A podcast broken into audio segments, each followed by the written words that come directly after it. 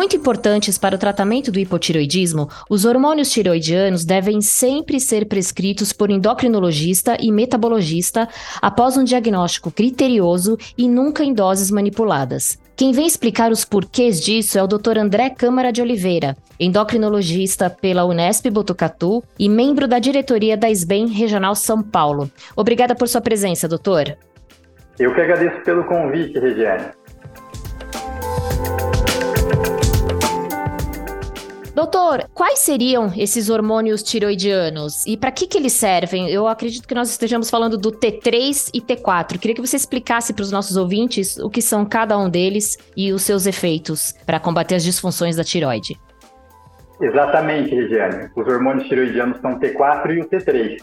Eles são produzidos na tireoide na proporção de 80% de T4 e 20% de T3. T4 também pode ser convertido em T3 por uma reação enzimática mediada pela deiodinase, que acontece no interior de algumas células. O T3 é a forma mais ativa do hormônio. Para que servem esses hormônios tiroidianos? Eles influenciam a taxa metabólica, agem no metabolismo, melhoram a questão de atenção, memória, ajudam na síntese proteica e nas crianças contribuem para o crescimento e para o desenvolvimento dos diversos sistemas. Na internet, doutor, principalmente nas redes sociais, tem se falado em T3 manipulado para tratar o hipotiroidismo, por exemplo. Qual é a sua orientação sobre esse uso? A minha orientação é que o paciente não compre hormônio manipulado. E essa orientação, na verdade, não é pessoal minha. É uma orientação que a Sociedade Brasileira de Endocrinologia e Metabologia faz, a Endocrine Society dos Estados Unidos faz, e o próprio FDA adverte que o hormônio manipulado nos Estados Unidos não está sob seu escopo de atuação. Quais são os problemas de medicamentos manipulados e quais efeitos eles podem causar nesses pacientes com distúrbios da tiroide? Primeiramente, como a Endocrine Society coloca, temos a questão de pureza, a questão da acurácia das doses, que eventualmente pode manipular um pouco para mais, um pouco para menos. Em termos de hormônio, para mais ou menos pode ser perigoso falta de fiscalização mais rigorosa e até questão de bula. O paciente não tem a informação de que é, aquela medicação poderia causar para ele. Sendo assim, numa eventual superdosagem de hormônio da tireoide, poderia apresentar taquicardia, arritmia, tremor, diarreia, ansiedade, nervosismo, entre outros.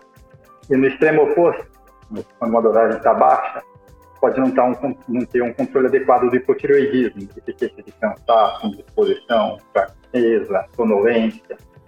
Doutor, só para ficar claro para os nossos ouvintes, quem tem o hipotireoidismo precisa repor qual desses hormônios, o T3 ou o T4? Que é classicamente utilizado é a reposição do T4. Isso tanto no Brasil, quanto nos Estados Unidos, quanto na Europa. Porque o T4, perifericamente, ele é convertida a T3 também. No passado, foram feitos diversos estudos comparados T4 contra T3 versus T4 isolado. E o resultado foi basicamente semelhante, então acabou sendo a terapia padrão, a reposição de levotiroxina com o critério de avaliar o TSH. E aqui abrimos parênteses para frisar que o controle visando normalizar o TSH se refere ao hipotiroidismo primário, que é o mais comum. Só para deixar claro, já que existe outro tipo de hipotiroidismo.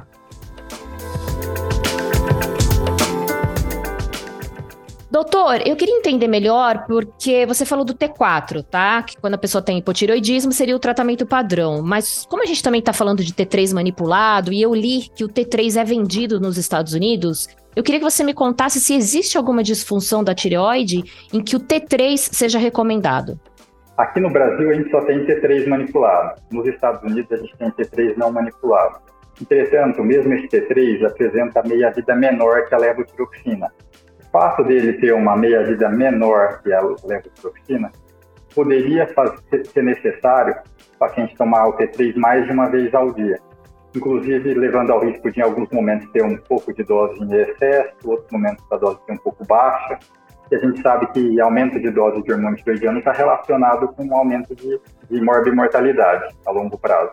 Como a terapia T4 e T3 não se mostrou superior a T4 isoladamente, mesmo nos Estados Unidos, o padrão é recomendar apenas reposição de T4.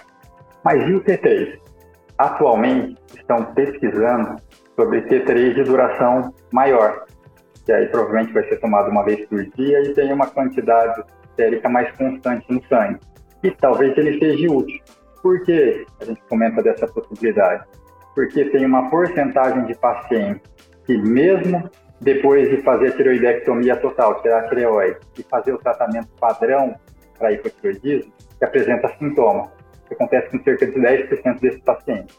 Lógico que a gente tem que excluir outras causas, como anemia, estresse, sono inadequado, depressão, outras causas que podem ter sintomatologia que podem se confundir com hipotiroidismo.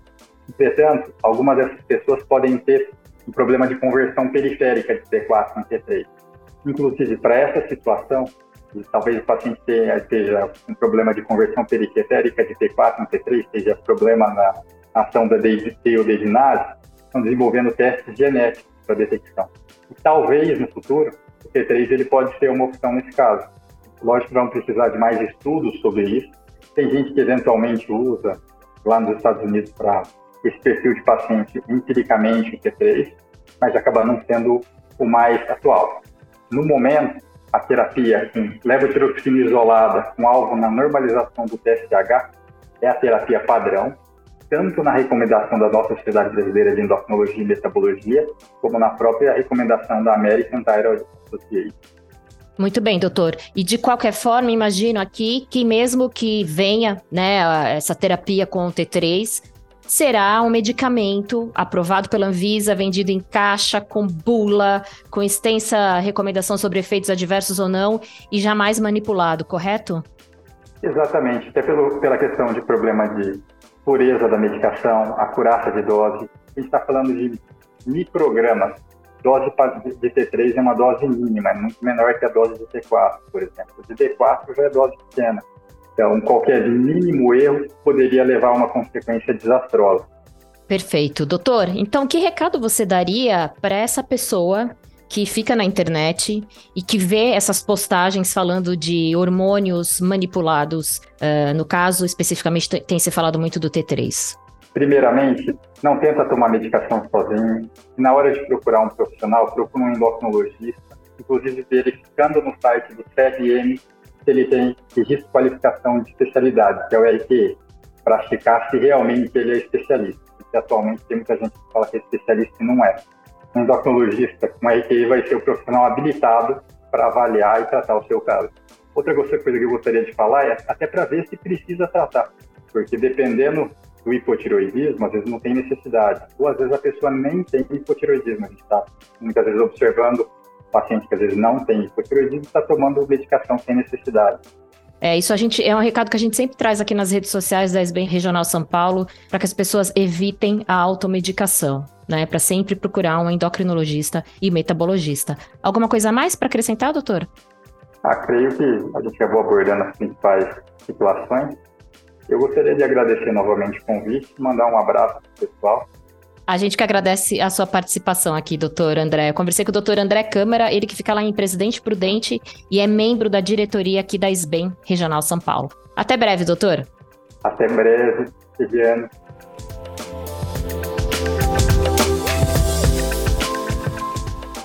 No site e nas redes sociais da SBEM SP, que estão aqui na descrição deste episódio, você encontra mais informações sobre endocrinologia para seguir curtir e compartilhar. Até breve!